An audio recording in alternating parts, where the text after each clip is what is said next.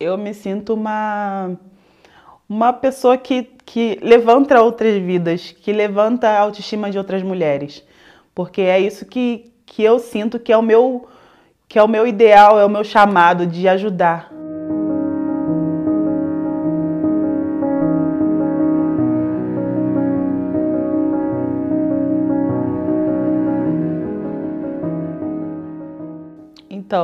Quando eu era mais nova, eu não tinha uma relação com o meu cabelo.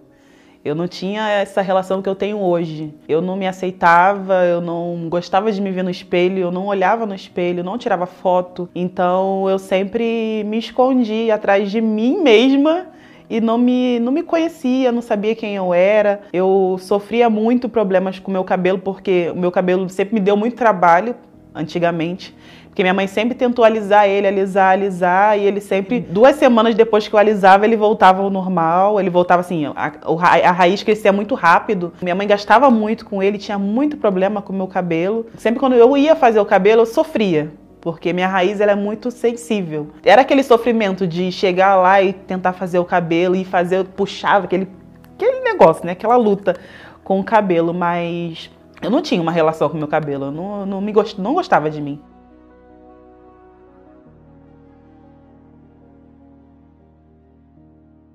Eu não lembro a primeira vez, mas eu lembro das vezes que eu alisei e me senti assim, caramba, eu tô no padrão, né, da sociedade. Todo mundo tem o cabelo liso, então agora tá legal e tá do jeito que tem que ser. Agora eu estou apresentável para todo mundo, todo mundo vai ver meu cabelo bonito balançando, porque o negócio era querer balançar o cabelo. Eu não percebia que eu estava tentando agradar o mundo inteiro e, e eu estava me deixando de lado. Era aquele ciclo vicioso de, de sempre tentar se enquadrar na sociedade, mas era difícil.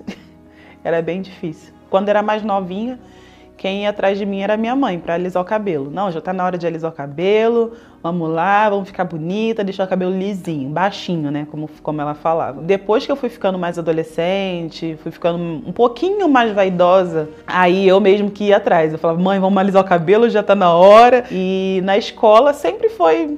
Eu mesmo com o cabelo liso, eu tinha o problema de, de, piadinhas. Antigamente, quando eu alisava o cabelo, tinha aquele produto que ficava fedendo muito. Há dois, três dias depois. Então, quando eu chegava na escola, todo mundo sabia. E alisou o cabelo, hein? Alisou o cabelo duro, aquele negócio. Então, até mesmo depois de, daquele momento desconfortável, eu me sentia mais desconfortável ainda quando eu ia para a escola.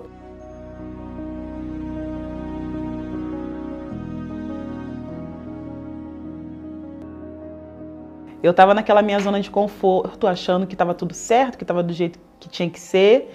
E foi quando eu terminei o relacionamento que eu levei um pé na bunda, que eu despertei, assim, eu tive pessoas ao meu redor, amigas minhas que entraram em contato comigo e que se aproximaram mais de mim e falaram, Ju, você precisa mudar, dar uma repaginada. Por que, que você não assume seu cabelo? Eu falei, tá doido, não sei nem cuidar do meu cabelo. E elas me impulsionando pra, pra para me reconhecer, para mim me conhecer, né, na verdade. Aí eu comecei a fazer a transição com trança mesmo. Eu tinha esse, esse preconceito de, de, não aceitar o meu cabelo natural, entendeu? Eu achava que meu cabelo ia ser cacheado. Ele não é, né? Na verdade, meu cabelo não é cacheado, meu cabelo é crespo. Por que, que eu vou, vou cortar o meu cabelo zero ou então cortar curtinho?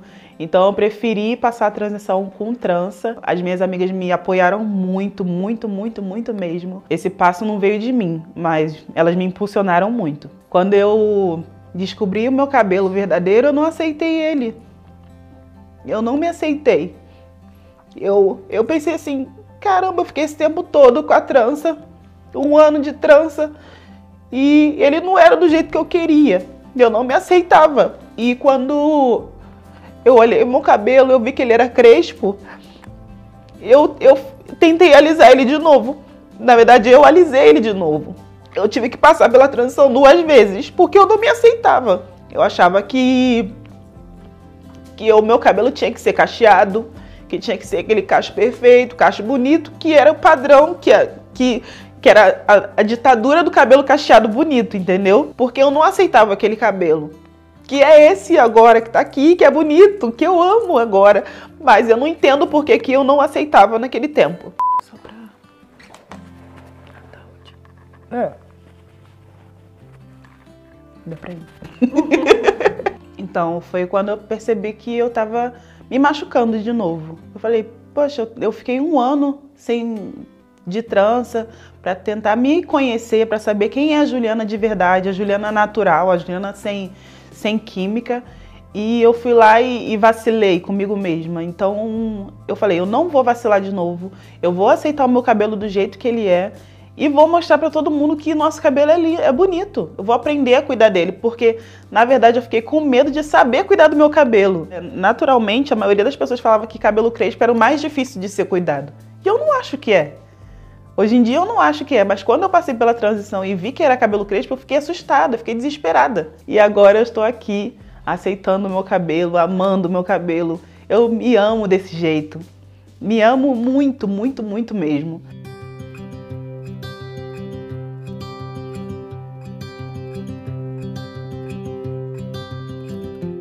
Eu queria que a Juliana de antigamente visse a Juliana de hoje, porque é muito diferente. Muito, muito diferente. É outra pessoa. Eu compartilhei com meu marido, que ele estava junto. Eu falei, amor, meu cabelo tá natural agora. Ele, é essa aí que eu gosto. Porque ele sempre falava assim, por que você não deixa seu cabelo natural? E eu tava na transição quando conheci ele. Porque a gente se conheceu em um ano, a gente já casou, foi muito rápido. Ele me conheceu na transição quando eu mostrei para ele a primeira vez, da, antes da, da segunda vez que eu alisei. Eu mostrei o cabelo, a foto para ele, do, só do cabelo, nem da minha cara, porque eu tava com vergonha. Aí ele, que cabelo lindo! Ele sempre me botou muito pro, pra cima. Então, quando ele me viu com cabelo natural, eu botei um, um prendi uma, um lacinho aqui do lado azul, me exaltou e falou assim: Meu Deus, mulher, assume esse cabelo porque tá muito bonito. Foi com ele que eu compartilhei isso e ele me ajudou, me apoiou, me apoia até hoje. Ele, ele ama esse cabelo, ele é apaixonado. E eu também.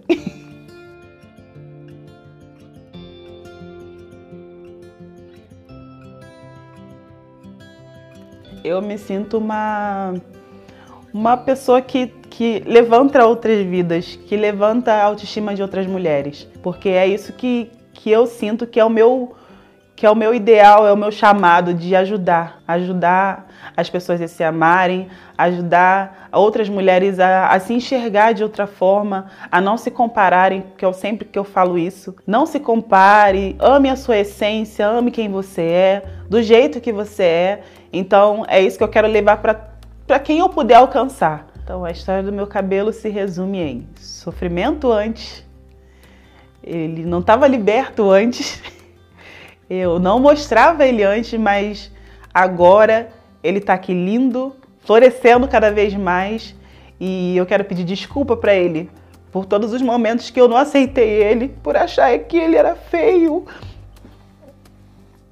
E agradecer a ele porque a mulher que eu sou hoje é por ele também. E eu me amo muito por causa dele. Obrigada por me fazer mais linda ainda e feliz.